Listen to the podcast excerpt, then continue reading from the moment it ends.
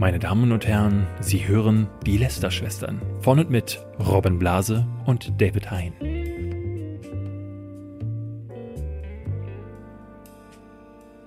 Ich bin immer noch krank. Ich, ha ich habe keine Möglichkeit gehabt, mich irgendwie zu erholen. Ähm, Du bist ja auch ständig weg und bin, unterwegs. bin ständig weg. Ich kann auch jetzt endlich sagen, warum. Ähm, äh, ich, wir, haben ein, wir haben ein Haus gebaut. Ein, ein Tiny House für Yellow. Äh, das gibt es jetzt äh, online zu sehen bei, bei Alexi Bexi, beim Alternativ und auf dem Yellow YouTube-Kanal. Auch mit mir, wo ich rund ums Thema Tiny House rede. Ähm, und das ist aber halt in Köln gewesen. Ich bin halt die ganze Zeit nach Köln gefahren, um den, einen Hausbau mitzubegleiten. Das ist nur eines von fünf Kanälen, an denen wir diesen Monat neu arbeiten. Ähm, ja, Ich, ich habe ja vorhin auch ein Video aufgenommen Auch für einen neuen Kanal. Da Ja. dürfen wir noch nichts zu sagen. Ja. Es wird mal wieder ein Gaming-Projekt mit mir geben. Das produzierst du mit. Ja. Äh, da haben wir extra in mein neues Büro ein Studio reingebaut. das haben wir aber so nebenher gemacht. Ja. Weißt du, haben einfach mal nebenher heute noch ein Studio gebaut, die letzten paar Tage. Ja, und gestern Abend noch einen Trailer für die Lester-Schwestern-Tour gedreht. Ja. Ähm, ich, also ganz ehrlich, ich weiß nicht, ob ich den noch bis nächste Woche geschnitten bekomme, weil gerade so viel auf Das ist mega äh, geil. Lass, lass, uns, lass uns einen After-Tour-Trailer ja, machen. also äh, ihr hättet gestern zur Tour kommen können, wenn ihr, äh, wenn wir den Trailer vorher fertig gemacht hätten. Ja. Aber ähm, wir haben es ja jetzt mehr als genug gesagt. Ähm, jetzt äh, ist wirklich, äh, dann ist wirklich zu spät. Also wer jetzt keine Tickets für Berlin. Es gibt tatsächlich nur noch wenige Es Tickets. gibt, we- weißt du warum, David? Ja. Weil deine Gästeliste 50 Leute lang ist. Deswegen mussten wir die Ticketanzahl begrenzen. Ja. oh, Weiß nicht, wen hast, wen, wen hast du da alles auf der Liste? Ich habe irgendwie äh, mich haben alle drei Leute- Leute und du hast 30. Na, aber mich haben diese ganzen, äh, ne, Robert Hofmann hat gefragt, ähm, Jetzt bin ich ein bisschen beleidigt, dass die alle dich fragen und nicht mich. nein, Warum will niemand auf meine Gästeliste? das weiß ich auch nicht, aber ich könnte, ich, ich könnte vermuten, dass es damit zu tun hat, dass du nie in Berlin bist, Ja, vielleicht- sondern ständig in irgendwelchen Projekten drin Köln hängst. und was weiß ich. Ja, Ja, aber ähm, für diesen Podcast haben wir immer noch Zeit. Äh, das geht tatsächlich immer noch. ich weiß auch nicht, wie wir das überhaupt machen, David. Wir haben wirklich, wir haben jetzt einmal ausfallen lassen, aber ich bin schon sehr stolz auf uns. Ich glaube, das ist jetzt Folge 82 oder 83 gerade. Wir gehen nächste Woche auf Tour.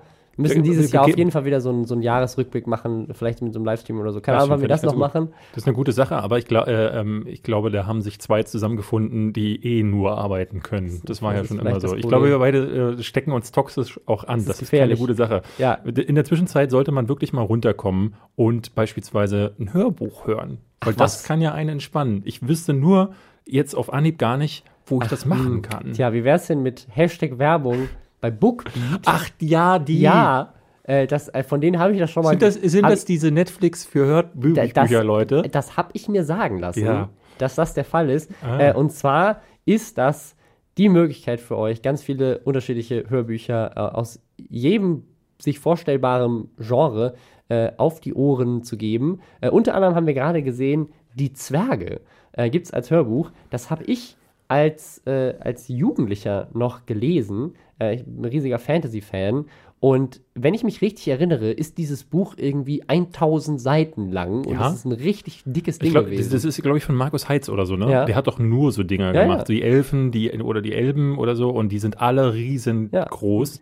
30 Stunden Hörbuch. Also ich weiß, dass es sogar ein Computerspiel dazu gab. Das ein hast sogar du getestet für Nerd Nerdscope. Erinnerst du dich daran noch? Eine Info, die ich, äh, Verdrängt hast. die ich jetzt gerade auch, die ist neu für mich, diese Info, dass ich das als Videospiel. Ja, ich habe neulich mal alle Nerdscope-Folgen.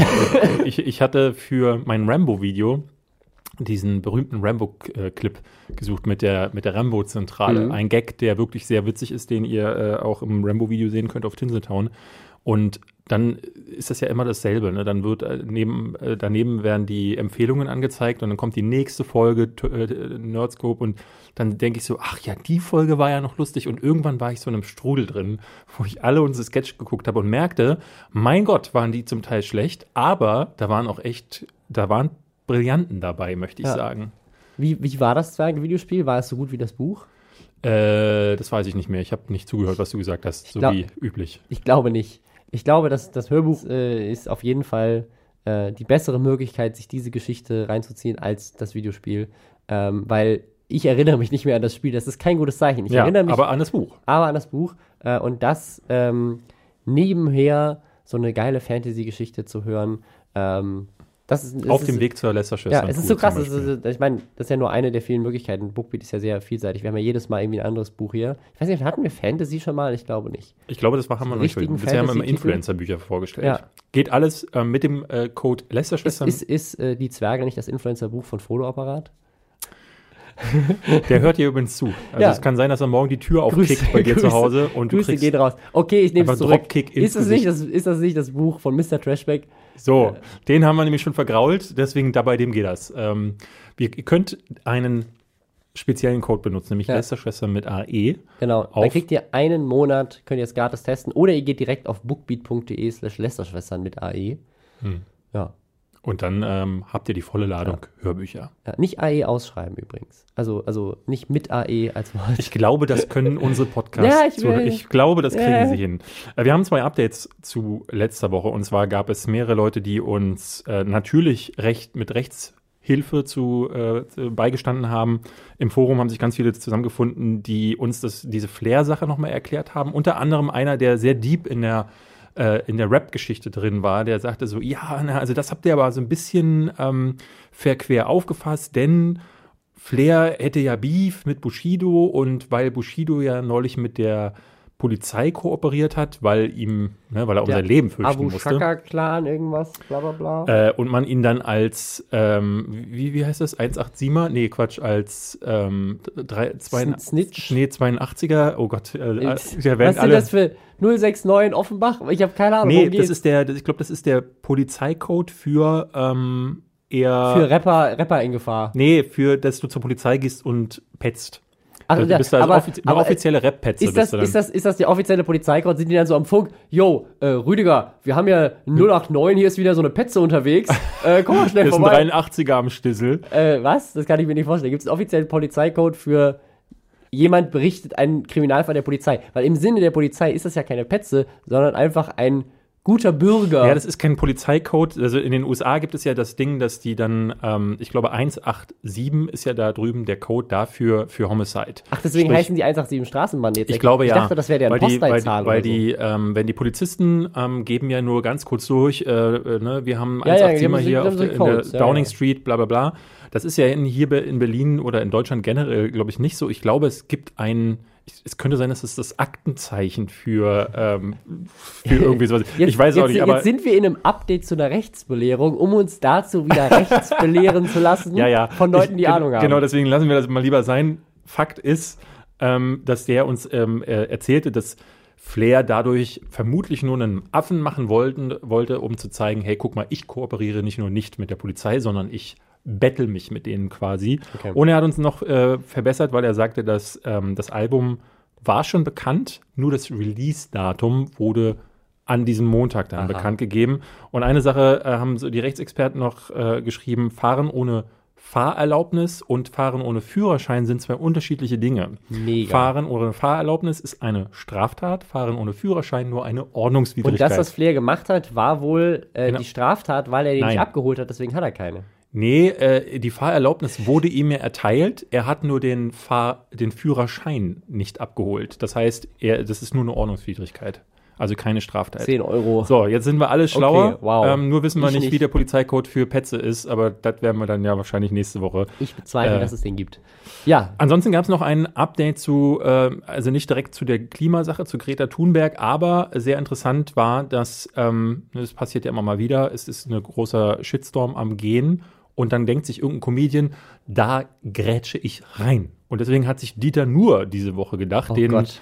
einige ja vielleicht von seinem Stand-up-Comedy-Programm kennen, aber vielleicht auch andere, dass er immer mal wieder mit ähm, Dingen auffällt, die er sagt, die jetzt ne, die also ein bisschen äh, ist, sind. mein, mein Stiefvater hatte in meiner Kindheit auf jeden Fall mehrere Dieter Nur-CDs. Mhm. Äh, zusammen, ich, ich glaube auch halt so, so Volker Pispas und äh, wen noch hier, Rüdiger Hoffmann Ja. ähm, und Bodo Wartke. Das waren so die Comedians, die bei uns zu Hause dann liefen, äh, so auf einer Autofahrt oder so. Ja, weil Dieter Äh, nur auch immer einer dieserjenigen war, die nicht durch äh, Punchlines oder durch äh, ne, irgendwelche affiges, Ge irgendwelches affige Gehabe auffällt ich oder fand ihn lustig damals als Kind. der war nicht nur lustig, sondern der hat auch äh, eigentlich ganz kluge Beobachtungen gehabt.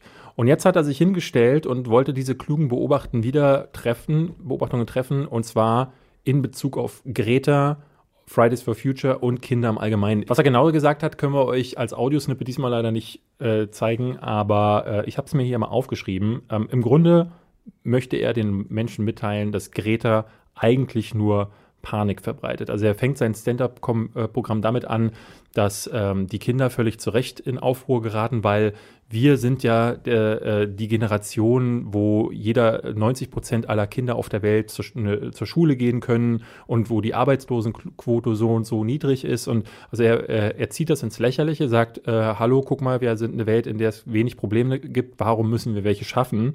Sagt, dass Greta Thunberg Panik äh, verbreitet und sagt dann auch, ja, ähm, aber wir wollen natürlich schon was ändern und er wird deswegen anfangen und im Zimmer seiner Kinder nicht mehr heizen. Und sagt dann so Sätze wie, wenn unsere Kinder meinen, dass man die Welt mit Sonne und ein bisschen Wind antreiben kann, dann sollen wir ihnen ein, dann sollten wir ihnen ein Laufrad mit Dynamo ins Kinderzimmer stellen. Das ist aber auch einfach wow. Also das ist ja, das ist ja, also das, Dieter Nuhr ist ja jetzt in letzter Zeit schon öfters kritisiert worden für relativ, ja. äh, ich nenne es mal konservative Ansichten. Ähm, die aber halt also schon, schon sehr rechts werden. Ähm, weil, weil gerade sowas ist ja, das ist ja das Argument von, von Leuten, die auch den Klimawandel leugnen, dass sie sagen so, ja, äh, geht ja, geht ja gar nicht anders, wie sollen wir das machen? Das ist ja das Problem. Also ist jetzt nicht so, als wäre die Lösung eine einfache, aber das ist ja kein Grund, es deswegen nicht zu tun. Also es ist, das ist immer dieses, dieses geile Argument von wegen so, ja, aber die Kapazitäten von Solar und Wind sind noch gar nicht da. Ähm, was ja auch unter anderem damit zu tun hat, dass einfach zum Beispiel in der Windenergie äh, einfach weniger gebaut wird, ähm, dass, äh, dass das deswegen äh, soll man es einfach nicht machen. Das ist ja, was ist das für ein Argument? So von wegen so, mein Haus brennt, aber der Feuerlöscher ist drei Meter weiter, habe ich keinen Bock zu laufen jetzt gerade. Ja, das ist wieder so, äh, ne, also das ähm, haben ja viele schon auch in den letzten Wochen herausgestellt. Es ist so abstrus, auch dann zu sagen, so man kämpft für eine Sache oder äh, stellt sich ähm, hin und sagt, ey, ich finde das und das gut, aber dann sagt man, ja, aber wie bist denn du da äh, ne, zur Demo hingekommen? Da bist du doch auch mit Auto gefahren. Äh, fang doch mal bei dir selber an. Das ist also so ein Quatsch, dass es äh, wirklich anstrengend wird. Also ähm, es gibt da viele Postings, die auch richtig teilenswert sind, wo Leute sagen, auch wenn du eine Feministin bist, aber deswegen, aber, aber nicht vegan, heißt das nicht, dass du ein schlechter Mensch bist. Du musst nicht alle Kämpfe auf einmal an allen Fronten äh, ausfechten, sondern wenn du dich für eine Sache einsetzt und vielleicht auch Leute inspirierst, dann ist das eine gute Sache. Und selbst wenn du hier und da auch mal einen Ausrutscher hast, ist, ich glaube, es ist ja super wichtig, einfach nur ähm, für diese Dinge einzustehen und das irgendwie auch nach außen zu tragen. Und ich kann überhaupt nicht nachvollziehen, warum da diese Kritik da in dieser, in dieser äh, Form aufkommt und so kluge Leute, also vermeintlich kluge Leute wie Dieter nur so ein Bullshit von sich geben und sagen so, die Kids, äh, ja, äh, dann müssen sie halt frieren. Was ist, was ist denn das für ein Unfug? Also das, das, wenn man das ummünzt auf alle anderen Dinge, für, für die man sich einsetzt.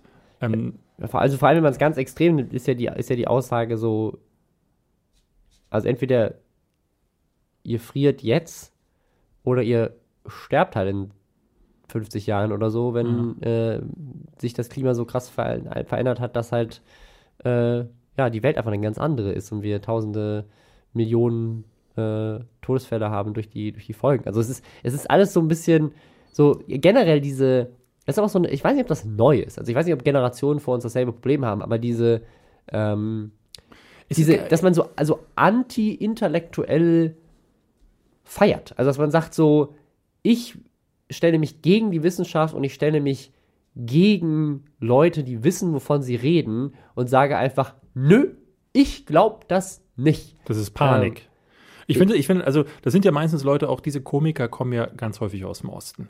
Und die, da, dazu, nee, es geht gar nicht, ich will das gar nicht auf Ossi. Ich will das, ja.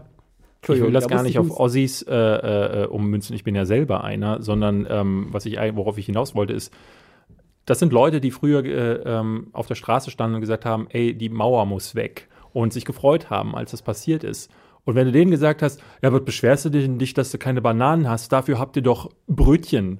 Ja, also die, eurer Welt geht's doch gar nicht so schlecht. Das ist, ne, ne, dann hätten die dir auch einen Vogel gezeigt. Und es ist so abstrus, dass diese Generation, die, ne, auch Dieter Nuhr wird mal für irgendwas eingestanden haben. Ähm, ob es jetzt gegen Atomkraft ist oder was auch immer. Ich habe mich mit ihm nicht äh, auseinandergesetzt. Ja, dabei wäre Atomkraft ja eigentlich wahrscheinlich eine relativ gute Lösung für den Klimawandel. Also ich, ich glaube, du musst ein gewisses Alter überschritten haben, um tatsächlich dich hinzustellen und zu sagen, ähm, ich finde scheiße, dass die nachwachsende Generation etwas von diesem Planeten und ihrer Zukunft haben will. Ja. Und wie kann man denn das Kacke finden? Das ist mir ein absolutes Rätsel. Also ich, ich, ich frage ich frag mich auch, also rein bewusst, das wird jetzt hier gerade so ein, so ein Klimaläster-Podcast, aber rein, rein bewusst, glaubst du, dass die Leute wirklich bewusst sagen, da werde ich nicht mehr leben, also ist mir das egal, weil ich möchte meinen Komfort jetzt nicht einschränken? Ist das ähm, einfach, ja, dass man Ich irgendwie glaube, einfach dagegen sein Sache. möchte? Ist es, also ich glaube, dass es ganz viel auch dieser Vorwurf ist. Also ich glaube, viele ältere Leute fühlen sich davon angepisst,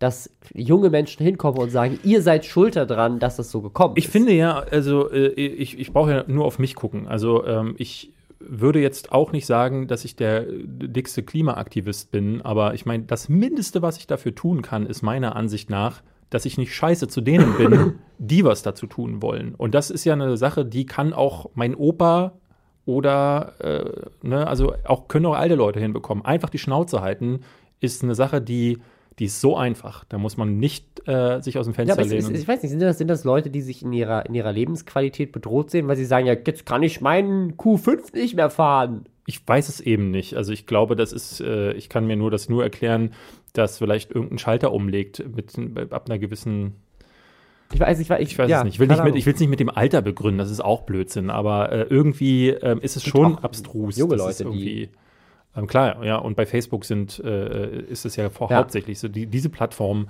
kann wirklich weg. Aber wir lassen Gut. das Thema mal äh, sein und kommen zu Frufu-Gate. Was? Frufu, kennst du Frufu? Ich- Also, nein, nee? das ist, glaube ich, nicht meine Generation. Ich weiß es ehrlich gesagt gar nicht, wann das äh, groß war, aber also in meiner Kindheit gab es einen Quark. Und diese, ja, es war ein Fruchtquark. es Und geht diese, hier um einen Fruchtquark. genau. Und der heißt, Wir lästern heute über Fruchtquark. genau, und dieser Fruchtquark, der ähm, hatte eine Besonderheit, dass er nämlich wie ein UFO gebaut war. Also es war so ein runder, so eine runde Packung und in der Mitte war so eine Einkerbung, wo dann ein Plastikspielzeug drin war. Das war im Grunde wie die Überraschungseier, nur als Joghurt. Und ja, das Zeug war voll mit, ähm, also es gab so Erdbeer und Banane, glaube ich, und das Ding war voll mit Konservierungsstoffen und hast du nicht gesehen. Und seit Jahren gibt es wohl Leute, die regelrecht Ja. Petitionen dafür unterschreiben oder unterschrieben haben, um dieses Ding zurückzubringen. Bring back the Fufu. Äh, ja, ja, also es gab tatsächlich äh, eine Petition, ähm, das habe ich jetzt mitbekommen beim Recherchieren, ähm, dass Frufo zurückkommen soll mit über 100.000 Stimmen, die dafür abgestimmt haben. Hast du dafür gestimmt, David? Äh, Vermisst du Frufu? Ich habe wirklich erst diese Woche davon mitbekommen. Ich habe Fufu nicht vermisst, aber ich esse auch gar keine wie Joghurts wie, oder wie hat Quarks mehr. Fufu geschmeckt? Ach, das ist ganz schwer zu sagen. Also eigentlich hat es wie Fruchtzwerge geschmeckt, meiner Ansicht nach. Weil das Ding ist, ich, Hört sich auch ähnlich an. Ich finde eigentlich, ähm, das habe ich, diesen, diesen, das, also es gab immer mal Unterschiede ähm, bei Puddings und auch bei Eis schmecke ich es raus, aber dafür esse ich einfach zu viel Eis. Aber meiner Ansicht nach kannst du zum Beispiel bei Fruchtjoghurt, ähm, da kannst du, wenn du zehn Erdbeerjoghurts kaufst, schmecken neun davon gleich, meiner Ansicht nach. Boah, da werden die Fruchtjoghurt-Fetischisten jetzt aber richtig aufs Dach steigen. ey. Die stehen dann nächste Woche vor Ja. der. Hier, vor, David, in ich habe hab mir hier 10 Kostproben mitgebracht. Das kann doch nicht wahr sein. Das schmeckt Genau. ganz anders. Hier, Also wir können das nächste Woche in Wien oder in Berlin auf der, auf der Bühne machen, dass äh, wenn jemand zehn Fruchtjoghurts mitbringt, dass wir die mit verbundenen Augen testen. gut, aber jetzt ist Fufu zurück. Das heißt, wir können ihn auch testen. Habe ich das richtig verstanden? Wir könnten ihn testen, allerdings äh, leider nicht mehr so, wie, äh, wie, wie er mal war. Denn das Ding ist, Skandal. Frufo kommt von Onken und Onken hatte das Ding angekündigt ähm, mit dem Slogan, so wie früher und doch ganz anders. Es gab ein Posting bei Facebook unter anderem und darin äh, schreiben sie, liebe Frufo-Fans, nach 15 Jahren in fernen Galaxien ist Frufo zurück und hat sich weiterentwickelt. Denn in 15 Jahren hat sich eine Menge verändert. So auch die Bedürfnisse der Konsumenten und die Anforderungen an ein nachhaltiges Produkt. Deshalb ist der neue Frufo so wie früher und gleichzeitig doch ganz neu. Was auch immer das bedeuten mag, das sagen sie aber jetzt. Als fruchtiger Quarkstrudel aus Erdbeeren und Banane mit einer verbesserten und cleanen Rezeptur ohne Farb- und Konservierungsstoffen landet er in der heutigen Zeit. Nicht mehr in Form eines UFOs mit, der kleinen, mit den kleinen Plastikfiguren an Bord, sondern unserer Umwelt zuliebe in nachhaltigen Bechern mit von Kindern für Kinder entwickelten Bastelvorlagen zum Ausschneiden. Was, du willst mir also sagen, Ja. die haben ein geliebtes Produkt aus der Vergangenheit zurückgebracht und haben sich an heutige Umweltstandards gerichtet. Und das ist ja wohl mal das Frecheste, was ich je gehört habe. Das Ding ist, also, äh, äh, ne, also ich verstehe, ich, also auf der einen Seite denke ich mir so, ja, wie gut ist denn die Idee zu sagen, man nimmt das Plastik, äh, den Plastikmüll weg, macht da auch von Kindern entwickelte Bastelvorlagen rein, äh, sowieso Mega. viel besser, weil es kreativer ist. Also ich persönlich habe früher aus den Überraschungseiern zwar lieber die Figuren rausgezogen als das Spielzeug, weil es auch immer, aber auch Plastikmüll häufig war. Aber auch zu sagen, dass man die ähm, Rezeptur cleaner macht, eigentlich geile Sache. Sehen die Leute bei Facebook völlig anders, ähm, weil die sagen, ey, wir haben doch Peti- Petitionen ähm, Wir ausgefüllt. wollen das Wir das Original zurück. wieder. Das hat so geschmeckt wegen den Konservierungsstoffen und dem Zucker. Ähm, Ja, da macht es nicht. da macht's ja null Sinn, ähm, jetzt plötzlich eine cleane Rezeptur da reinzufügen. Ich will meinen ungesunden Shit Ja. zurück. Ich, ich möchte, dass der so schmeckt also das wie Ding ist, damals. halt, aber ich kann das verstehen. also was ich verstehe ist, dass sie sagen, ey, das Ding heißt Frufo und sieht jetzt nicht mehr, es ist jetzt einfach ein normaler Joghurtbecher. okay, das heißt, es- sie haben einfach einen neuen Joghurt genommen und haben den Markennamen recycelt, um Exakt. irgendwie Hype zu generieren. So, und das, Okay. das ist wieder so eine Sache, da muss ich sagen, das, da bin ich auch kein Fan von. Ich habe dieser Tage, ähm, gab es eine Meldung, ähm, was, achso, da, das passte sehr gut dazu, ähm, zu Castle Freak. Castle Freak äh, ist so ein Horrorfilm aus den 80ern von, ich glaube, von Stuart Gordon. Genauso wie nächstes Jahr kommt das Remake zu Candyman, auch ein Horrorfilm. Und in beiden Fällen sagten die Regisseure, ja, das, es wird ein Reimagining. Sprich, völlig anders. Ähm, wir, wir behalten, ähm, äh, jetzt in dem Artikel stand es so lustig drin, da hieß es so, ja, also es gibt ein Castle und es gibt auch einen Freak, aber alles andere ist anders. So, und da dachte ich so, ja, aber warum heißt es denn dann Castle Freak? Also, also klar, es gibt einen Castle und einen Freak, aber wow, also dann, warum müsst ihr denn, diese Marke nutzen? Aber Ich haben das Reboots nicht ganz oft an sich, dass es ist kein Reboot. Sachen- Also es ist nicht nur, nicht nur, weil ein Reboot behält ja zumindest Grundzüge gleich. Aber bei einem Reimagining ist alles neu. Das was Einzige, was beibehalten wird, ist irgendwie der Markenname. Das heißt, es gibt keine, äh, keine Charaktere aus dem Vorgänger, es gibt keine Bezüge auf Aber den ist Vorgänger. Dracula dann nicht auch eine Variante von Castle Freak? Ist auch ein Castle und ist ein Freak? Ja, aber du, also Freak ist ja erst ein bisschen hart ausgedrückt. Nee, aber das ist es tatsächlich ähm, eine so dieser Situationen, wo ich dann sage, okay, verstehe ich, aber dass dann ein Shitstorm drüber hineinbricht. Also die Leute schreiben jetzt gerade bei Facebook, ähm, dass, dass sie das nicht kaufen. Extra wird es boykottiert. Sie wollten das genau so haben, deswegen haben sie auch diese Petition unterschrieben. Also wäre es wahrscheinlich klüger gewesen zu sagen, hey, wir haben einen neuen nachhaltigen Joghurt mit Bastelsachen. Ähm, Ja, Also- es ist halt wieder, also es ist halt irgendwie widersprüchlich, weil sie auch in der Kommunikation hat Onken zuerst gesagt, das ist halt ein Retro-Produkt für alle Liebhaber von Ja. Frufo. Und nachdem der Shitstorm jetzt losbrach, haben sie gesagt, naja, eigentlich ist es für die Kinder von heute.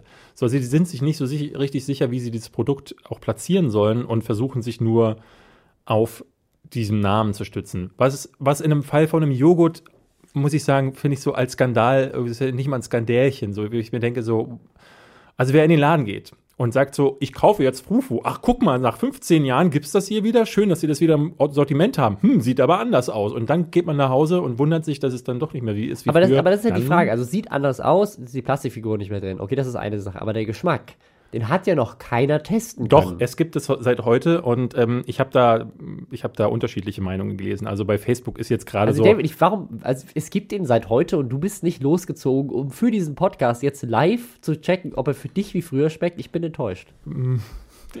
also ganz ehrlich, ich hätte nach 15 Jahren wahrscheinlich eh nicht mehr gewusst, ob er wie früher Ich glaube, schmeckt. das ist aber das Problem, was alle haben. Ja, ich glaube, ja, dass ich niemand glaube mehr weiß, auch. wie das schmeckt. dass sie sagen, dass sie sagen, also damals vor 15 Jahren war das ganz Weil, wie, anders. wie du eben gesagt hast, alle Erdbeerjoghurt schmecken ja noch einfach nach Erdbeerjoghurt. ja. Es ist ja auch, es schmeckt ja auch nicht mal nach Erdbeer. Erdbeerjoghurt schmeckt ja meistens nach diesem, dieser, also was sich irgendjemand mal ausgedacht hat, dass es wie Erdbeeren Ja. schmeckt, ist wie Banane. Weißt du, so diese Gelee-Bananen, die schmecken ja nach Das- einer Bananenart, die ausgestorben ist. Weißt du das? Nee. Das ist so eine ganz bekannte Story, dass dieser, dieser typische Bananengeschmack, also ist, glaube ich, vor allem mehr in den USA verbreitet, äh, dass der basiert, es schmeckt halt nicht nach Banane. Und der Grund ist, dass das auf einer Bananenart basiert, die ausgestorben ist. Aha.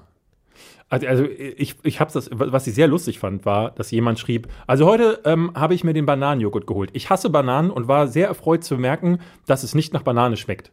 Also, warum kaufst du dir einen Bananenjoghurt, wenn du Bananen nicht magst und schreibst dann, schmeckt nicht nach Banane, geil. Ja, das ist doch ein wichtiges Feedback für Leute, die Bock auf Bananenjoghurt haben, obwohl ihnen keine Bananen schmecken.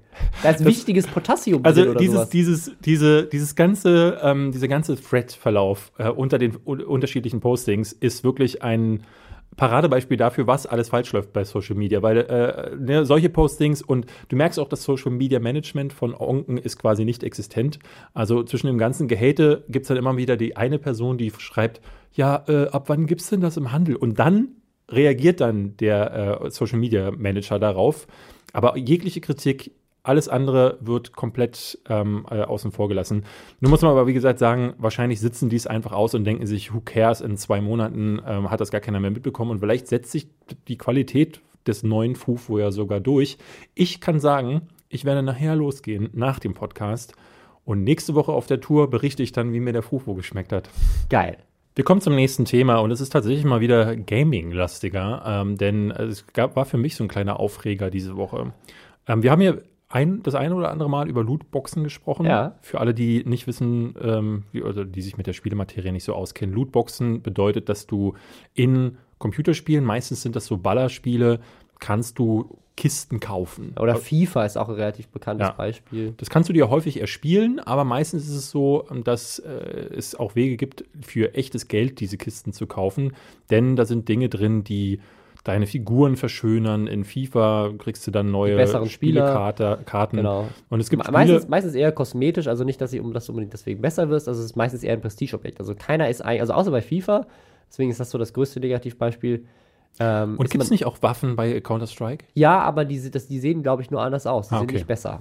Ähm, obwohl Counter- vielleicht so minimal, aber. Counter-Strike Go, äh, also eine Version davon, ähm, Global Offensive. Ich, glaube, ich glaub, es gibt so ein, so ein, also beim Mobile Games ist das auch krass. Ich glaube, es gibt so ein Star Wars äh, Mobile Game auch von EA, wo äh, weißt auch- du noch, wer das für Nerdscope ich glaube, du hast das hat? getestet. Ja. Da ist es, glaube ich, genauso. Da kriegst du halt wirklich dann die besseren Waffen. Das ist bei Mobile Games ja ganz oft so, Ja. dass du den, die besser, also bei Videospielen am PC oder auf, auf Konsolen ist es oft so, dass du nur Cosmetics bekommst, aber in, in, in Ja. Handyspielen ist das die Nummer eins Monetarisierungsmöglichkeit. Und in den letzten Monaten, Jahren, äh, zusätzlich zu den Spielern, die auf die Barrikaden gegangen sind, hat sich auch immer mehr die Politik Ja. damit auseinandergesetzt und hat äh, versucht zu ergründen, ob Lootboxen Glücksspiel sind. Und in Belgien und den Niederlanden sind die tatsächlich auch Ja. schon verboten. Da ist es auch tatsächlich so, dass ähm, Valve, also der äh, die ähm, Betreiber der einer der größten oder der größten ähm, Vertriebsplattformen, die heißt Steam. Und auf Steam kannst du Spiele wie Dota 2 oder eben Counter-Strike kaufen. Und äh, da ist es schon, schon Kostenlos spielen In- in, dem Fall. Bei, in- bei Dota. Genau, aber da ist die Möglichkeit, in den Niederlanden haben sie schon die Möglichkeit abgestellt, dass du Items zum Beispiel auch tauschen kannst. Und in Frankreich war es jetzt so, dass es 2018 eigentlich ähm, so diesen Punkt gab, wo man gesagt hatte, okay, Lootboxen sind kein Glücksspiel, aber seitdem wird das heftig diskutiert dort. Und Valve hat auch da jetzt reagiert und hat etwas eingefügt, das fand ich, also Das fast ist das Skurrilste, was ich je ja, gesehen habe. Das fand ich fast schon faszinierend frech, weil ich dachte, da saß jemand da und da haben sich Leute wirklich reiben sich die, Ja. die Hände und haben sich dann wirklich mit so einem diabolischen Grinsen abgeschlagen. Ich meine, man muss dazu sagen, also auf der einen Seite müssen Spiele ja irgendwie monetarisiert werden. Das Ja. sind mega ressourcenaufwendige Sachen, äh, genauso wie Filme oder, oder Serien oder äh, Podcasts und YouTube-Videos. Nicht unbedingt auf dem Level. Jetzt, sie Aber müssen, sie müssen nicht. Also das, das sehe ich muss es- völlig anders. Aber Videospiele müssen irgendwie refinanziert werden. Und, äh, du, ja, aber dafür gab es, gibt es ja den Verkaufspreis. Genau. Äh, und das hat sich aber geändert, dadurch, dass Spiele immer mehr zu einem Event geworden sind, was sich halt über Monate herzieht. Also Online-Spiele, die halt Ja. immer wieder die Server äh, quasi betreiben müssen, die nachpatchen müssen, die neue Inhalte nachliefern müssen, damit sich auch Spiele über einen längeren Zeitraum finanziell lohnen. Also man ist so, es ist so eine Mischung aus Zwang und auch einfach, es hat sich halt dahin entwickelt, weil natürlich das auch alles profitorientierte Unternehmen sind, die versuchen, jeden Cent herauszuquetschen. Und die Videospielindustrie ist ein Vielfaches wertvoller äh, und macht viel mehr Geld als die Filmindustrie zum Beispiel. Äh, es ist einfach, oder auch, glaub, ich glaube sogar als die Musikindustrie. Also es ist einfach richtig krass. Äh, und das ist unter anderem in den letzten Jahren passiert durch Lootboxen. Wir können ja mal ähm, in dem Beispiel, um das es geht, das haben wir noch gar nicht genannt, äh, ist es so, normalerweise öffnest du in Counter-Strike oder auch den meisten anderen Spielen wie Destiny, Divinity und, nee, Divinity gibt es keine Boxen, aber äh, wie heißt das andere? Division, Gibt's genau. in Destiny Boxen? Ich glaube für Cosmetics. Auch, des, ja? ja, ja. Und um das zu, um, um, ne, du öffnest diese Box und da ist dann irgendwas drin.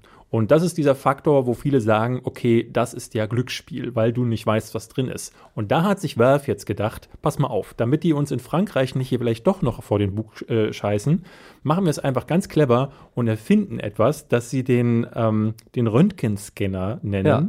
Und das Du kannst heißt, halt in die Box reingucken. Genau, du kannst vorher gucken, was ist in der Box drin. Der Witz ist, du musst dieses Item dann zwingend nehmen. Das heißt, du musst diese Box einlösen, denn sonst kannst du den Scanner nicht be mehr benutzen. Und ohne Scanner kannst du auch Ohne keine Box Scanner mehr kaufen. kannst du aber keine Boxen mehr holen Ja. beim nächsten Mal. Das heißt, ob du jetzt weißt, was in der Box drin ist, mit dem Scanner Ja. oder nicht, macht überhaupt keinen Unterschied. Doch, David. Ja? Für die Person, die genau ein Item kaufen möchte und wenn das nicht in der Box ist, dann gibt sie ihr Geld nicht aus. Okay, alles Also ich, klar. ich, das Ding ist, die Art und Weise, wie das jetzt programmiert ist und funktioniert, heißt es entweder, wenn es dein einziger Kauf gewesen wäre, oder bei deinem letzten Kauf, den du jemals tätigst, Ja. ist es hilfreich. Eben, ja, und ich glaube, äh, also die, die Prämisse dahinter ist ja wirklich nur einfach die Gesetzeslage, die oder die drohende Gesetzeslage, darum geht's ja eher, auch als Präzedenzfall. Ich vermute mal, dass sie das jetzt mal testen und gucken, wie kommen sie damit Aber wenn durch. da jemand drauf reinfällt, das ist ja wirklich das dümmste System. Also, Ja, das schlägt auch gerade. Also ich war sehr verwundert. Ich habe das auch bei Twitter geteilt und äh, es gab ganz, ganz wenige Leute, die gesagt haben, ja, stimmt, ähm, weil ich glaube, ich glaube, viele gar nicht begriffen haben, ähm, was das bedeutet. Viele schrieben mir auch so, ja, hö, alle haben noch Lootboxen, ist doch jetzt gar nicht so schlimm. Also die haben nicht verstanden, was eigentlich das perfide darin ist, dass sich quasi da jemand hingesetzt hat und an der Gesetzeslage vorbei programmieren möchte, Ja. indem er diesen absurden Scanner, der ja dann doch alles so belässt, wie es eh ist, oder wie du sagst, beim ersten oder beim letzten Kauf, äh, aber ich, ich glaube, ist. es geht wirklich darum, irgendwie Politiker zu überzeugen, die sowieso keine Ahnung haben. Ja. Und die dann sagen, ach, ein Scanner, ja, dann ist ja alles klar. Dann Da kann man reingucken. Ja, dann ist es ja nicht mehr zufällig. Da kann man reingucken in die Box. Also da werden dann wahrscheinlich auch keine weiteren Fragen gestellt, denn wenn dann jemand sagt, nee, aber da kann man jetzt ja reingucken. Ja. Dann ist für die alles Ja, dann, äh, dann ist es ja, also wenn man vorher reingucken kann und weiß, dass bevor man es kauft, dann ist es ja völlig okay. unfassbar. Also das finde ich fast so, das ist für mich so die, die Gaming-Nachricht des Jahres, weil ich, das sind so die Themen, über die ich normalerweise Videos mache und mein Lootbox-Video auf dem äh, Kanal Behind, ähm, das ist jetzt auch schon wieder zwei Jahre her. Ähm, und da habe ich ja auch so, ne- so in die Zukunft geblickt und dachte, Ja. was kommt denn jetzt als nächstes? Und ich, ich Das hätte nicht, Lustige ist ja, dass das Spiel, das das ausgelöst hat, nämlich Star Wars Battlefront, inzwischen richtig gut ist, ja. äh, aber alle anderen immer schlimmer werden. Und EA auch, also der Publisher von äh, Star Wars Battlefront, äh, gesagt hat, so wir wollen uns jetzt künftig auch von Lootboxen fernhalten. Jetzt zum Beispiel dieses neue Jedi-Spiel, ähm, wie heißt das? äh, ja. Ja, genau. So, und äh, das wird nämlich ähm, komplett ohne Lootboxen ja, sein. aber das ist ja auch kein Online-Titel, ne? Ja, aber äh, ne, also selbst bei einem ähm, Assassin's Creed zum Beispiel, bei den letzten ähm, Teilen war es ja auch so, dass du mittlerweile ähm, Waffen durch dieses Item, also du hast, ich hatte das Gefühl, dass du in diesen Spielen überhaupt Items anlegen kannst, ist, ein, ist allein deswegen entschieden worden, damit sie Boxen verkaufen können, in denen diese Waffen drin sind. Ja, muss halt, muss halt irgendwie das Business am Laufen Ja. halten. Ne? Wir haben ein Thema, zu dem ich nichts sagen kann, weil ich nicht so drin stecke wie du. Ich Ähm, ich habe das Video auch nicht gesehen. das Das, das waren auch 30 oder 40 Minuten, nämlich von Nerd City, YouTubes Biggest Lie. Okay, Wurde auch bei so. uns im Forum irgendwie, gab es drei Threads, die das gleichzeitig gepostet haben, weil das ganz viele Leute aufgeregt hat. Und ich habe es nicht verstanden, weil ich die Minuten nicht gegu- geguckt habe. Robin, du darfst. Also, folgendes ist passiert. Äh, Nerd City, über den haben wir, glaube ich, hier schon mal geredet, weil das ist ein Kanal, der äh, ja in der Vergangenheit auch öfters schon mal Sachen aufgedeckt hat, ähm, quasi über die, ja, die inneren Mechanismen des Algorithmus bei YouTube.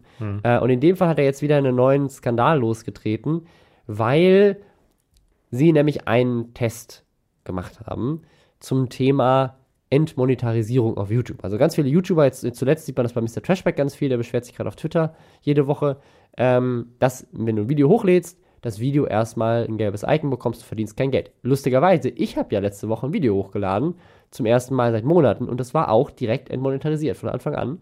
Ähm, ich, bei mir ging es halt um, um Kinder-Content auf YouTube. Ähm, Aber war es nicht äh, entmonetarisiert, weil du die Videos gezeigt hast von den Kids? Nee, nee, nee, nee. Es, Nee? War, also es hatte dieses gelbe Icon. Also es war nicht geclaimed, sondern es war, Ah, okay. äh, war entmonetarisiert. Also das wäre was anderes gewesen. Also wenn es jetzt ein Urheberrechtsthema gewesen wäre. Ähm, das, äh, das zum Glück nicht. Äh, was äh, aber ein, ähm, eine Frage ist, die sozusagen YouTuber seit Ewigkeiten bewegt, ist, warum werden meine Videos entmonetarisiert? Denn es gibt da natürlich zwei Gruppen. Also die eine Gruppe sind Leute, deren Video wird jedes Mal entmonetarisiert und dann wird es eigentlich jedes Mal, so wie bei mir auch übrigens, bei mir ist das Icon wieder grün, also ich konnte dann nach einiger Zeit dann doch Geld verdienen mit dem Video. Ähm, Ohne dass du Einspruch erhoben hast? doch, ich habe direkt Anspruch. Ah, erhoben. okay. Doch, doch. Habe ich gemacht, aber das dauert natürlich immer, weil dann ein Mensch dann drüber guckt. Äh, und es gibt diverse YouTuber, die immer wieder davon erzählen, ich erhebe jedes Mal Einspruch und jedes Mal bekomme ich recht, aber das dauert halt immer und die meisten Views kommen natürlich auch am, Am ersten, Anfang, am ja. zweiten, am dritten Tag Ja. und nicht nach Jahren. Also hängt vom Video ab, aber bei den meisten Fällen ist das so. Ähm, und äh, das äh, ist natürlich eine Sache, die die, die Gruppe beschäftigt. Und dann gibt es eine andere Gruppe an YouTubern, die meiner Meinung nach zu Recht in Anführungszeichen entmonetarisiert werden und sich darüber aufregen und dann versuchen halt, das zu umgehen. Das sind äh, vor allem ja News-Kanäle oder, oder Geschichtskanäle, bei denen ich es auch super schade finde, dass sie entmonetarisiert werden und wo ich auch der Meinung wäre, eigentlich müsste man Werbetreibende finden, die bereit sind, der Werbung zu schalten, weil es läuft ja auch bei irgendwelchen Nachrichtensendungen, so, es läuft sogar bei der ARD in der Tagesschau vorher Werbung. Ähm, Sie mögen Hitler? Dann können Sie doch diesen Barttrimmer hier kaufen. Genau, und ich, das, das ist halt tatsächlich eine Sache in diesem Nerd City Video, die ich mega spannend fand. Und das war ein Ausschnitt aus einem anderen Video von einem anderen YouTuber, von dem ich gar nicht weiß, wer das war. Aber äh, das war eine super spannende Aussage. Und das war nämlich, warum glauben Werbentreibende immer noch, dass es für sie in irgendeiner Form schädlich ist, wenn ihr Content vor anderem Content läuft, der nicht mit ihnen d'accord ist aus irgendeinem Grund, ne? Weil im Fernsehen war das ja noch so. Da hast du ja bewusst gesagt, ich möchte jetzt vor, also in Amerika, in Deutschland ist das sowieso anders, aber da hast du ja gesagt, okay, ich möchte hier, keine Ahnung, bei Fox News möchte ich vor diesem Typen Werbung schalten und äh, dann hat der Typ irgendwelche rassistischen Sachen gesagt und dann haben Leute dem Werbetreibenden geschrieben und gesagt, hey, der sagt rassistische Sachen und ihr gebt dem quasi Geld für seine Show, indem ihr da explizit Werbung schaltet. Weil in Amerika das so funktioniert, ich weiß nicht, wie es in Deutschland ist, ich kann mir vorstellen, dass es anders funktioniert, aber wer weiß, ich denke mal, ich kann mir auch vorstellen, dass Leute sehr bewusst bei Zirkus Halligalli Werbung Ich glaube schalten ja, also so. weil du, du zahlst ja für, für die Zielgruppe und du weißt, wo die, wo die Zielgruppe sich nicht nur das, sondern auch, also je, je nachdem, welche Reichweite die Ja. TV-Show hat, umso teurer werden Clips ja auch und das wird ja dann, also ich weiß nicht, ob es dann automatisch irgendwelche Pools gibt, aus denen sich dann äh, bedient wird oder ob dann der Werbetreibende Ja. tatsächlich sagt, also ich gebe das Geld aus, ich möchte quasi vorwetten, das, Ja. gut, ist ein schlechtes Beispiel, da gibt es keine Werbung, aber bei anderen Sachen Ja. so eben zu Aber ich, ich, ich, also ich, äh, ist eine Frage, wenn jetzt, keine Ahnung, bei Höhle der Löwen äh, läuft irgendwie Werbung für die neue Pizza von Dr. Oetker und dann äh, sagt jemand bei äh, der Höhle der Löwen, dass er kein Geld für, keine Ahnung, jemanden ausgibt, weil er, weil er, Für weil, Juden er, weil Jude Beispiel. ist, genau. Und dann sagt, rufen wir bei, bei, bei Dr. Oetker an und sagen, das kann doch nicht sein, dass ihr Werbung bei der Höhle der Löwen schaltet und die damit unterstützt. Die, die heutige Folge wird euch präsentiert von Dr. Oetker. Mal wieder eine richtig knusprige Pizza. Keine Ahnung, was die Slogans sind. Ähm, Genau das ist er. Robin. Du solltest auch als Werbetreibender arbeiten. ich, ich, merke denke ganze, gerade. ich, ich denke eigentlich die ganze Zeit an Restaurante, weil Restaurante ist doch immer dieser, Ja, das ist glaube da ich, sagen ist die das so auch- Dr. Oetker Pizza, ich weiß es gar nicht. Restaurante, mal wieder eine richtig knusprige Pizza. Ich sollte, So Werbe, ich sollte ja, ja. Werbetexter Das werden, ist ein David. Slogan für die Ewigkeit. Ähm, Autos, mal wieder richtig schön schnell auf der Straße. Vier Reifen, voll cool. Jetzt habe ich voll Lust, solche Werbespots zu drehen. Ach ja. Ähm, auf jeden Fall, äh, im Fernsehen macht das vielleicht noch Sinn oder im Radio macht das Sinn oder auch in Zeitungen macht das Sinn, weil du explizit dem Medium und den Leuten, die hinter dem Medium stehen, Geld gibst. Nur bei Internetwerbung ist das ja anders. Es gibt natürlich die Möglichkeit, bei YouTube auch spezifisch Werbung zu schalten auf spezifischen Kanälen. Das werden aber die meisten Leute nicht nutzen, um den Kontext, um den es hier geht. Sondern der Grund, warum du vor einem Video Werbung zum Beispiel von der AfD angezeigt bekommst oder sowas. Und dann beschweren sich auch immer Leute bei uns und sagen, block die, das kann man natürlich als YouTuber theoretisch auch machen, das ist ein bisschen komplexer, aber es geht. Ähm, und sagen, okay, aber ich habe die gerade angezeigt bekommen. Ist nicht, weil die AfD explizit Werbung auf meinem Kanal geschaltet hat, sondern weil der Algorithmus festgestellt hat, dass du als Zuschauer an dieser Werbung interessiert sein könntest. Also sagen diese, dieser Gedanke, dass man im, bei Internetwerbung, wo ja die Sachen einfach überall ausgespielt werden und du eigentlich nur die Zielgruppe festlegst und nicht, wo die Sachen ausgespielt werden, also zumindest nicht so breit gefächert, dass du die einzelnen Kanäle auswählst, ähm, bedeutet eigentlich, dass, dass dieser, dieser Gedanke, dass man im Internet Leute damit unterstützt, indem man vor denen wirbt, eigentlich gar nicht der Fall ist, sondern eigentlich wirbst du vor den Zuschauern und je nach Zuschauer kriegt er eine andere Werbung auf dem Kanal angezeigt. Worum in ging den es denn meisten Fällen. jetzt, worum ging es denn jetzt Genau. in dem Video? Eigentlich ging es darum, warum diese Sachen entmonetarisiert werden. Also warum ein ganzer Kanal dann plötzlich keine Werbung angezeigt bekommt. Ähm, Wir hatten ja in den letzten Wochen immer so Fälle, so wie jetzt, ähm, neulich hattest du ja vermutet bei Katja Krasowitze oder bei, ähm, bei äh, Leon Leon Mascher. Äh, Kuchen TV ist ein prominenteres genau. Beispiel. bei Oder auch der ganze. Kanal entmonetarisiert wurde. Genau. Oder eben halt auch so Videos, die immer, also bei mir gibt es fast keine äh, äh, Videos, die äh, entmonetarisiert bei dir liegt es aber an, äh, also nicht, nicht Die, entmonetarisiert. ne, die, ne- also klar, wenn entmonetarisiert wird, dann weil Fremdmaterial Ja. drin ist, was ja bei meinen Videos durchaus vorkommen kann. Aber ich hatte so einen Monat, das war letztes Jahr, ich weiß es gar nicht mehr, was es war.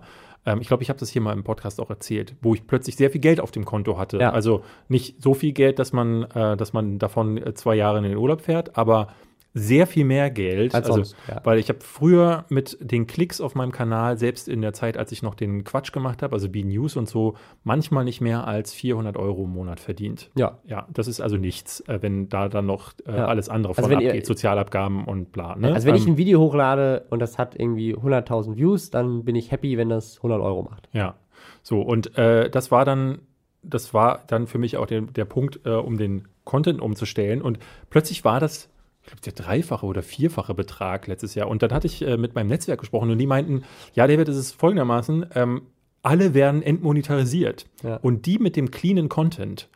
Und dazu gehöre ich nun mal, die, also äh, ne, bei, bei mir gibt es keine Schimpfwörter, Ja. bei mir gibt es ne, einfach nur Infos.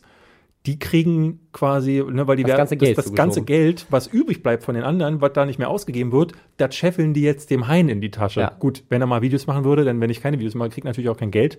Ähm, ich hab, da habe ich wieder nicht mitgedacht. Genau, also Aber würde ich Videos machen, könnte ich wahrscheinlich jetzt sehr viel besser verdienen, als es früher der Fall war. Und da ist jetzt die Frage, wenn das jetzt jemand hört, der auch einen Kanal hat, dann wäre er natürlich erpicht darauf zu wissen, welche Techniken nutzt du, bewusst oder unbewusst, dass deine Videos nicht entmonetarisiert werden, dass jemand anderes, der vielleicht entmonetarisiert wird, damit Geld machen kann. Das könnte natürlich auch sozusagen missbraucht werden, dass jemand, der halt irgendwie News-Content macht, das irgendwie anders macht. Da redet er aber auch noch drüber in, in dem Video.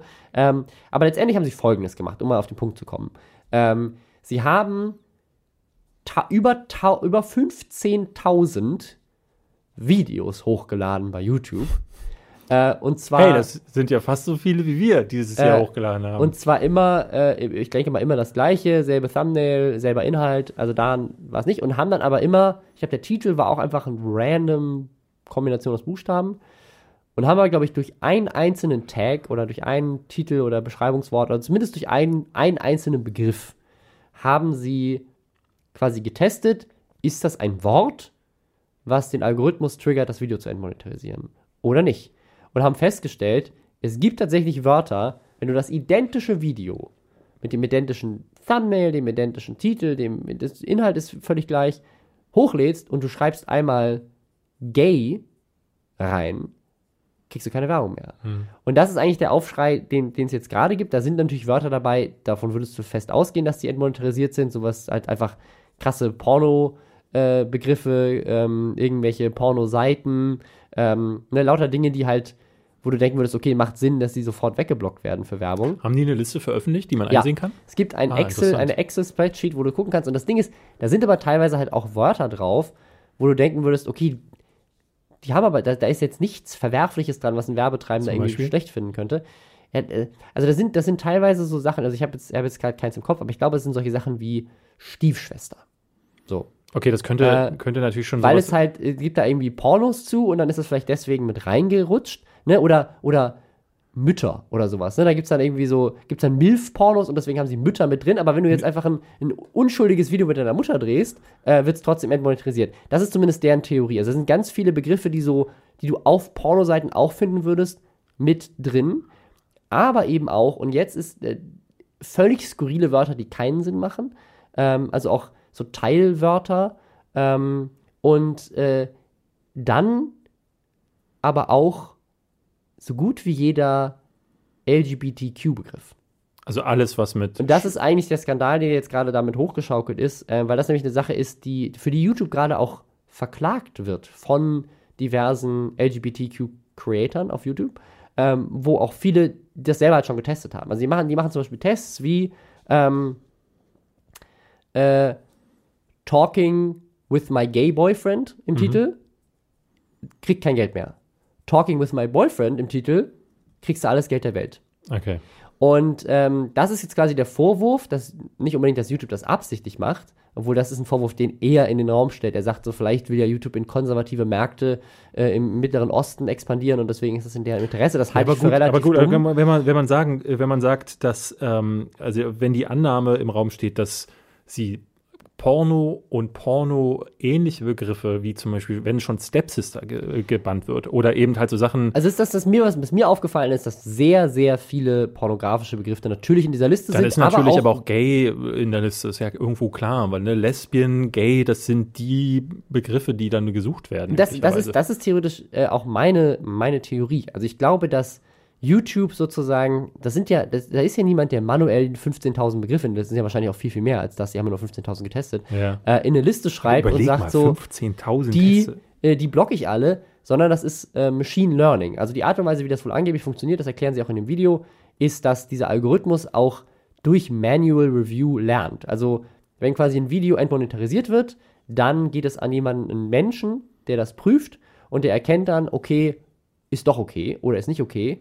Und dann merkt sich der, der Algorithmus, okay, ich habe es wegen dem und dem Begriff, habe ich es gerade gesperrt, war aber doch okay, also ist der Begriff anscheinend im Kontext doch nicht so schlimm. Da würde mich mal interessieren, gibt es wirklich Leute, die irgendwie in, im Landesbereich, also sagen wir mal hier, wir haben einen Claim und äh, tun das äh, einreichen äh, zur Beschwerde, sitzt dann jemand im Landesbereich da oder geht das zu irgendeiner Farm nach Indien, wo dann Leute sitzen, die das irgendwie mit einem Dolmetscher irgendwie gucken, den Ähm, ganzen Tag nichts Das anderes? weiß ich nicht. Das, das ist auch wieder, das ist auch, also das Ding ist, was ich an Nerd City und an dem Video so ein bisschen problematisch finde, ist, er schmeißt relativ viele Theorien in den Raum, die nicht beweisbar sind. Seine Theorie ist, dass er sagt, solche Leute, die solche Jobs machen, also Manual Review Jobs, die einfach nur Videos den ganzen Tag angucken und klicken, ja, nein, ja, nein, meint er, sind nicht unbedingt gebildete Menschen, weil das halt so ein, so ein Euro-Job ist. Ja, er Äh, geht dann wahrscheinlich von denen aus, die, es gibt ja diese, äh, diese Leute, die ähm, gewalttätige Videos ähm, auf Facebook Genau, also, also genau, gucken also, müssen, um aber- diese Scheiße raus. Es ist, das ist aber eine Theorie, die er in den Raum schmeißt, auch irgendwie unfundiert, dass er sagt, das ist, ein, das ist halt so ein, Call, so ein, so ein undankbarer Callcenter-Job. Ähm, und die meisten Leute, die da arbeiten, machen das halt einfach, weil sie irgendeinen Job brauchen und nicht, weil sie irgendwie studiert haben oder so. Ja. Ist seine Theorie. Ähm, und damit verknüpft er dann direkt, dass ungebildete Leute ja auch äh, homophob sind. Öfter. Okay, und klar. Also das, das sind so ein paar Theorien in diesem Video, wo ich wirklich sage, so, okay, aber du, also klar ist das, kannst du das so als Hypothese in den Raum stellen, als eine Begründung, aber es ist irgendwie sehr unfundiert und Ich, unlogisch. ich finde das dann auch skurril. Ich habe das Video nicht gesehen, aber so wie ich das mitbekommen habe, ne, wenn du 15.000 Wörter ähm, testest und ähm, das Video heißt ja auch The Biggest Lie, aber in den Hashtags des Videos ähm, ist es irgendwie Pride Love und äh, also er scheint, also, selber, genau, er den- scheint selber schwul zu sein, nehme ich ja, an. ich weiß ich nicht, aber sie, also der Vorwurf ist halt, dass YouTube ja ganz viel für LGBTQ-Creator tut und auch in der Vergangenheit äh, tatsächlich genau diese Frage. Also es gibt ein Interview von Alfie Days mit Susan, der Geschäftsführerin, wo er ihr genau diesen Vorwurf an den Kopf wirft, wo er sagt, so, ich habe gehört, LGBTQ-Creator beschweren sich darüber, dass ihre Videos mehr entmonetarisiert werden als andere. Und was sagst du dazu? Und dann sagt sie, das sollte nicht passieren. Äh, ich kann mir nicht vorstellen, dass das passiert. Und das ist eine Aussage, die glaube ich hier aufs Wort. Erstens wird die nicht wissen, was irgendein Technikalgorithmus da Und vor das, sich das ist das. Ich glaube, dass das die meisten Leute nicht wissen. Also ich glaube, dass selbst die Leute, die für den Algorithmus zuständig sind, nicht unbedingt diese genaue Liste kennen, weil das ist ja so eine, so eine Blackbox. Also sozusagen die, die, also ich habe mir das, ich habe das mal erklären lassen. Ich habe mal von der Typen, der wirklich dafür zuständig ist, den habe ich mal gefragt und meinte, wie funktioniert das denn? Und der meinte halt, die programmieren da rum am Algorithmus und dann haben sie so eine Checklist und auf der Checklist ist halt so grün, grün, grün, grün, grün und wenn's, äh, wenn sie halt was geändert haben und dann ist es halt plötzlich nicht mehr grün, also keine Ahnung, ne, Views gehen nach oben, mehr Views werden generiert auf der Plattform, mehr Geld wird generiert, keine Ahnung, was, was die Metriken sind, hat er mir natürlich nicht verraten. Aber sie haben sozusagen eigentlich nur so einen Kontrollbildschirm, der ihnen sagt, alles läuft gut auf der Plattform äh, und wenn irgendwas mal nicht gut durch eine Änderung passiert, dann gehen sie halt auf die vorherige Version zurück, haben aber eigentlich keinen genauen Einblick darin, was der Algorithmus in dem Moment macht, weil es auch mehrere unterschiedliche Algorithmen sind, die zusammen funktionieren und auch weil sozusagen sie programmieren die Maschine ja nur darauf hin, das ist das Resultat, was wir erzeugen wollen. Wir wollen, dass keine Ahnung, in dem, bei Werbetreiben ist es wahrscheinlich nochmal schwieriger. Das weiß ich, wie das, das funktioniert. Das klingt aber, ja wie Hit and Miss. Also es klingt ja wie irgendwas reinwerfen in den Karton und äh, mit ein ja, Glück ich, kommt aber, ein Häschen wieder raus. Aber ich glaube, dass das auch das Problem ist. Also du und wenn eine Schlange ja, drin ist, dann schnell wieder den Kasten zumachen, bis das Häschen wieder aber rauskommt. Ich, also ich glaube, das Problem ist, es geht auch gar nicht anders, weil du hast ja so viele Menschen und jeder Mensch hat unterschiedliche Geschmäcker und jeder Mensch hat unterschiedliche Interessen und jeder Mensch hat auch unterschiedliche Interessen, die zusammengehören. Also der eine interessiert sich vielleicht für Kaninchenvideos und für geile Videos von Kränen. Äh, und jemand nee, andere. Für Krankenwagen. Ich genau. glaube, in der vierten Folge des Podcasts hatten wir genau. doch Krankenwagen-Fetischisten. Ja. Aber also vielleicht ist jemand richtig harter Krankenwagen-Fetischist, aber gleichzeitig ein Kaninchen-Fetischist. So, aber die anderen Kaninchen-Fetischisten mögen alle Pferde und äh, ich notiere mir jetzt schon diese K die, die ganzen, Kaninchen, die Krankenwagen die, fahren. Die ganzen Krankenwagen-Fetischisten lieben aber größtenteils vor allem, keine Ahnung, noch den, den, den Bauwagen-Kanal. Äh, ähm, und dann guckt aus Versehen ein kleines Kind auf dem Kanal und guckt sich ein Kindervideo an und da ist der ganze Algorithmus. Ich meine, klar, das ist diesen, diesen Algorithmus, der Vorschläge macht und so, das ist alles super komplex. Genau, also das will ich gar nicht sagen, aber ich glaube, es, wir, wir reden glaube, ja eh da, über diese. Also da, darauf war das bezogen. Ich habe keine Infos zum, zum Werbealgorithmus, äh, aber ich kann mir vorstellen, dass das da ähnlich funktioniert. Also die sagen halt dem Algorithmus, das ist das, was wir erreichen wollen. Und ich denke mal, in dem Fall ist die Metrik wahrscheinlich ähm, weniger Beschwerden. Das ist nämlich zum Beispiel eine Sache, die, die auch äh, Susan immer in dem Creator Letter jeden Monat oder jedes Quartal da rumschickt, wo sagt so, dieses Jahr, dieses Quartal sind Beschwerden über Entmonetarisierung wieder um 25% zurückgegangen. Also wahrscheinlich ist das so eine Metrik, die im Raum steht, von wegen so, wir wollen, dass sich weniger Creator beschweren. Ich krieg diesen Newsletter gar nicht. Ja. Äh, und wenn, ähm, und wenn sich, wenn sich weniger Leute äh, beschweren, dann arbeitet der Algorithmus gut wenn sich mehr Leute beschweren, dann muss man wieder was verändern. Also ich, ich habe keine Ahnung, aber ich kann mir vorstellen, dass es basierend auf den wenigen Informationen, die ich habe, dass es so funktioniert. Ähm, und das, das würde halt einfach bedeuten, also das, was ich an diesem Nerd City Video so blöd finde, ist, dass er halt einfach YouTube vorwirft, sie wären absichtlich böse und würden wegen irgendwelchen, also wegen konservativen äh, niedrig bezahlten Mitarbeitern, die das manuell checken oder wegen Expansionspläne in den Mittleren Osten absichtlich homosexuelle Leute und äh, äh, generell die gesamte LGBTQ-Community auf YouTube entmonetarisieren, ähm, wenn es wahrscheinlich tatsächlich an anderen Gründen liegt. Es kann aber natürlich auch eine andere Sache sein, weil das ist nämlich noch so ein weiteres Problem. YouTube füttert den Algorithmus, glaube ich, vor allem auch mit einer Sache, nämlich mit den Daten der Werbetreibende. Die Werbetreibende, das ist dann zumindest seit PewDiePie und der Apocalypse, ist, glaube ich, ein Riesenthema. Werbetreibende sagen, das, das, das und das ist für uns nicht okay. Und es kann sein, dass Firmen diese Begriffe nicht wollen. Nicht wollen. Und dann bleibt YouTube Also unser neuer Frufo darf auf gar keinen Fall mit den Text Stepsister, Mutter und schwul beworben werden. In diesen Videos möchten wir nicht erscheinen. Da, genau, das, das ist halt wieder dieses andere Argument, das fand ich halt, das, das, das fand ich eigentlich das Beste an diesem Video, ist dieses, diese Aussage, das ist eigentlich aus einer anderen Zeit, das gehört eigentlich zu einer anderen Werbeform. Eigentlich müsste man heutzutage sagen, unsere Werbung ist auf Zielgruppen zugeschnitten, deswegen ist es völlig egal, wo sie läuft, weil sie basiert ja nicht auf dem Content, vor dem sie läuft, sondern auf dem User, der sie gerade anguckt. Ja. Ähm, aber insgesamt finde ich es mega spannend. Ich würde jedem, der eben YouTube-Videos macht, empf empfehlen, sich mal diese Liste anzugucken. Es ist wohl auch nicht schwarz und weiß. Also es ist wohl so, dass auch die, das ist ja auch nochmal, das kommt ja auch nochmal dazu, dass nicht jeder Begriff zwingend zu hundertprozentiger Wahrscheinlichkeit bedeutet, dass du entmonetarisiert wirst. Die sagen in diesem Video, dass ihre Erkenntnis wohl war, dass es wie auf so einer Skala passiert. Also sozusagen, es geht so von rot bis grün und dazwischen ist aber halt so ein gelb-orange-Bereich. Und manchmal rutscht halt ein Begriff so in diesen Gelb-Bereich und dann ist es so eine 50-50-Chance so und du weißt halt nicht, was passiert. Ja, das Gute, äh, also da kann man es wirklich nur so machen wie ich, der, also ich glaube, ich mache immer so drei bis, bis sechs Tags. Ähm, beim Rambo-Video lauteten die Behind Tinseltown, Rambo 1, Rambo 2, Rambo 3. Und das war's. Ich glaube, da kann mir nicht viel passieren. Ja, aber das ist jetzt, das ist jetzt tatsächlich, also ich, ich, ich verstehe das Argument von Nerd City und ich verstehe jetzt auch in dem Kontext das Argument zum Beispiel von der von Fairtube, also der YouTube-Gewerkschaft, über die wir jetzt letztes Mal gesprochen haben, weil das Ding ist halt, solche Algorithmen müssen vielleicht nicht öffentlich sein, ähm, nur gleichzeitig, was ist denn jetzt, wenn es wirklich stimmt, dass aufgrund eines Fehlers in diesem Algorithmus, also etwas, was YouTube gar nicht beabsichtigt hat, über Jahre LGBTQ-Creator benachteiligt wurden auf YouTube, weil eine Maschine das falsch gemacht hat. Ich meine, Sie klagen ja gerade und ich wüsste gerne, wie da entschieden wird. Denn haben Sie Regressanspruch, wenn nein. Ihnen quasi. Ich glaube nicht. Also in Amerika ist alles möglich. ja, ja, ich meine, Ihnen sind ja souverän. Einnahmen dadurch flöten gegangen. Aber es, ist, also es, ist, es gibt wohl auch ein, eine ganz, ein ganzes Feld inzwischen, das sich so mit Digital Bias beschäftigt. Also zum Beispiel, also jetzt mal ganz einfach zu nehmen, dass eine Gesichtserkennung weiße Gesichter besser erkennt als schwarze Gesichter oder dass einfach basierend auf der Programmierung, äh, also ich habe das, hab das gerade neulich äh, gehört ähm, äh, von einer äh, Programmiererin, die mir, die erzählt hat ähm, in, so, in so einem Workshop, dass ähm, dass es wohl ein Problem gibt ähm, bei Übersetzungen. Es war so, so eine Forschung, so ein Test, irgendwie sowas, wo etwas, wo was aus Englisch übersetzt wurde und der Text war She is a doctor, he is a babysitter. Wurde übersetzt auf Türkisch und wieder zurück übersetzt, keine Ahnung, mit Google Translate oder was weiß ich, zurück auf Englisch. Und da kam raus, he is a doctor, she's a babysitter.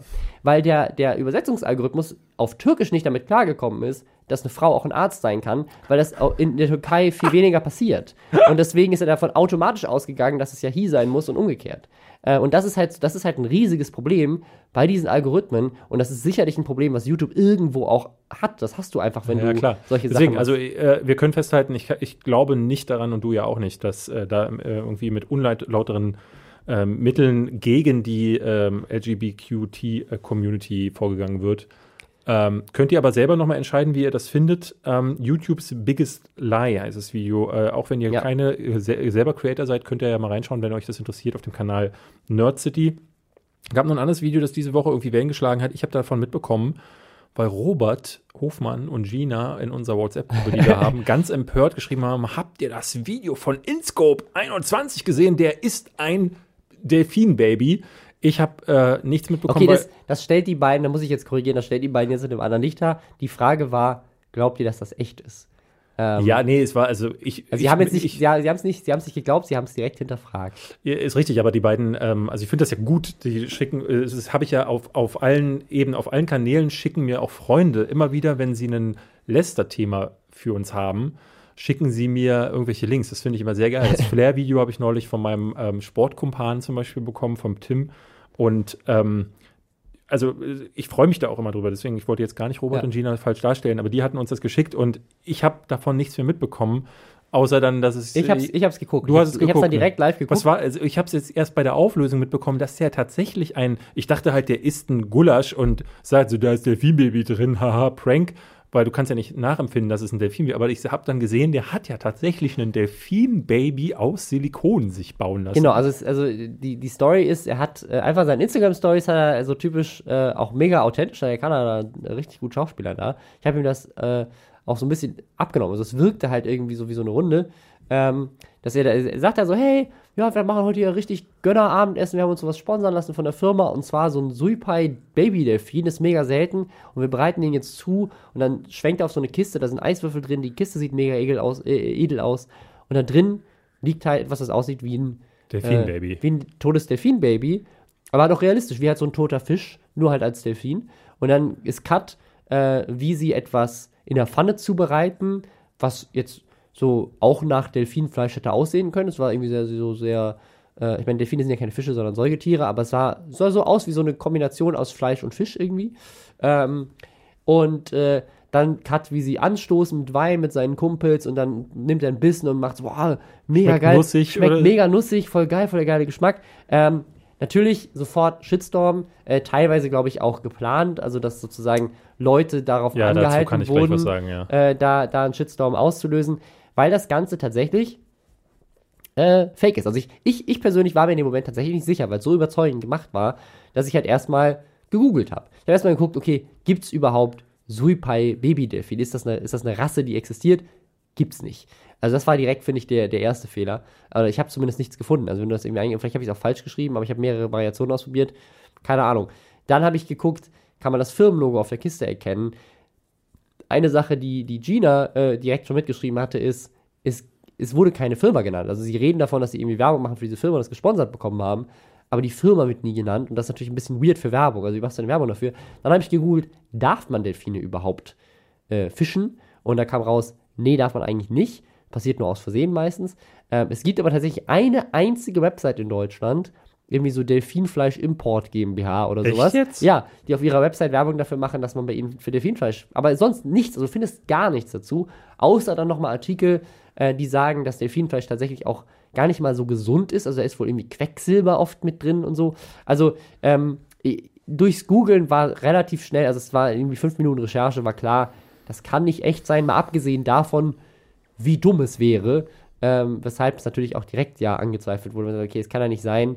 Aber gleichzeitig muss man sagen, vielleicht hat der InScope auch seine Prolligkeit so perfektioniert, dass es tatsächlich Leute gibt, die sagen, so, so wie der drauf ist, ich könnte mir vorstellen, dass der wirklich einen Delfin essen würde.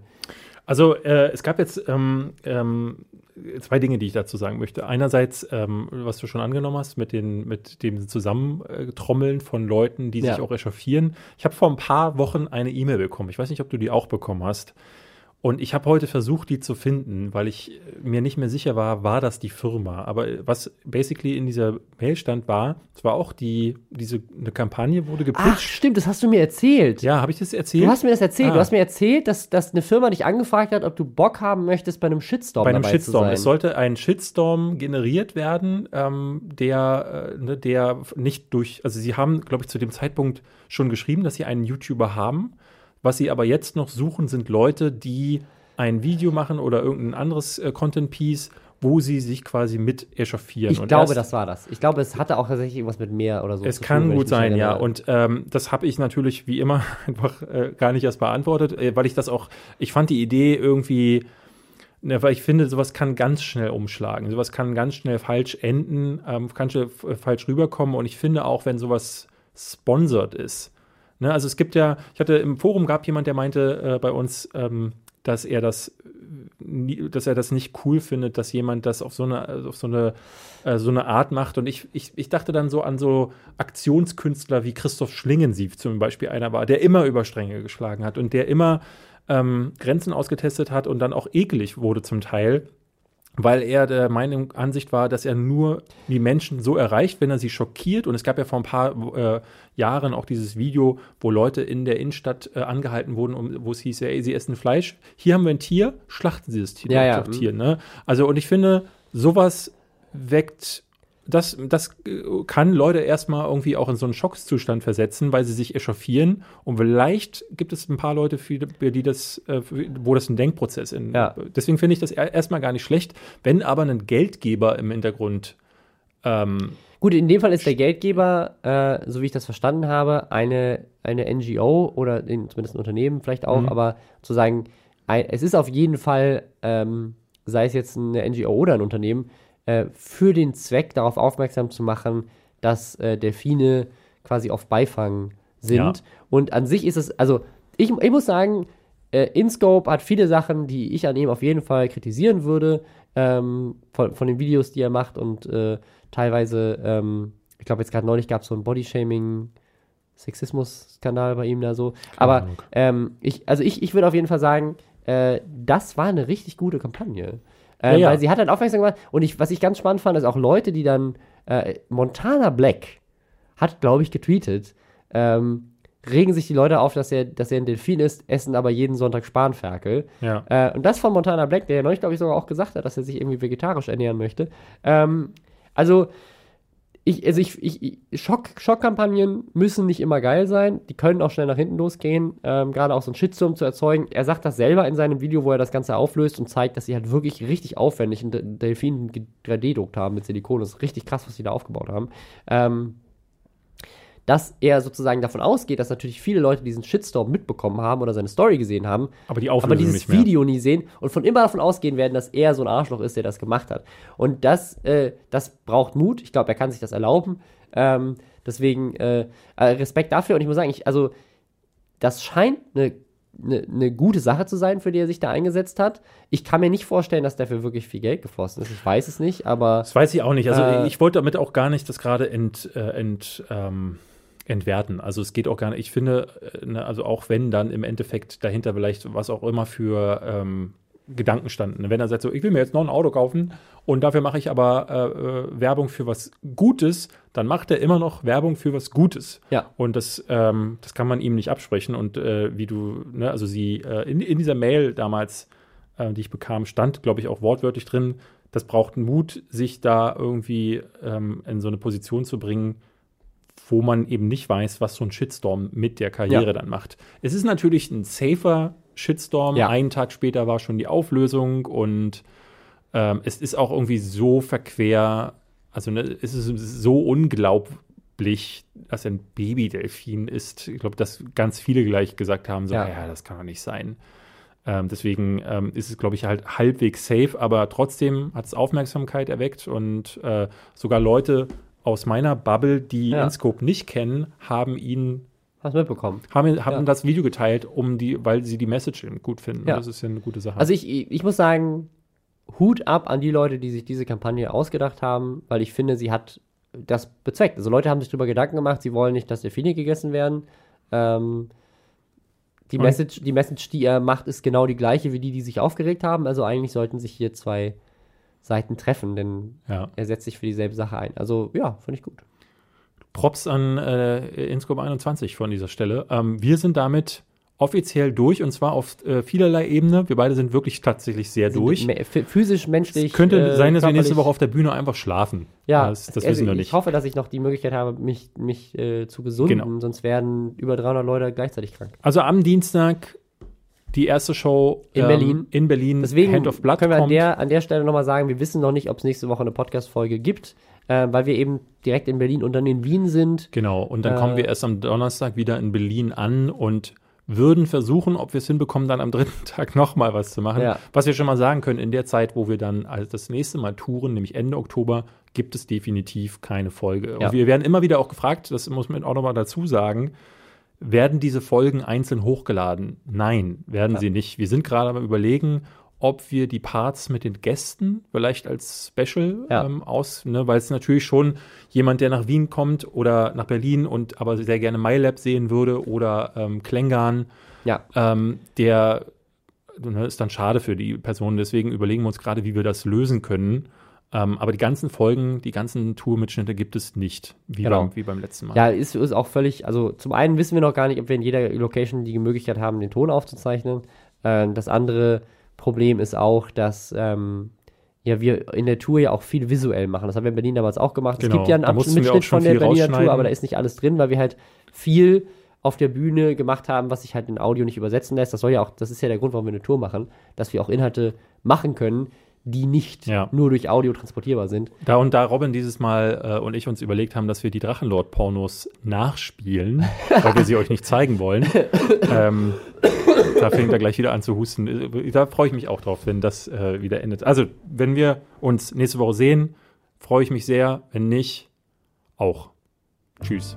Leute beschweren sich, dass wir kein Outro haben. Weil wir aber der community-freundlichste Podcast aller Zeiten sind, ist dies ein offizielles Outro. Sie können jetzt abschalten. Hier gibt es nichts mehr zu sehen, schon gar nicht zu hören. Robin Blase ist schon längst nicht mehr im Raum und David Hein auch nicht. Diese Stimme ist automatisch von Google erstellt worden. Auf Wiedersehen und bis nächste Woche.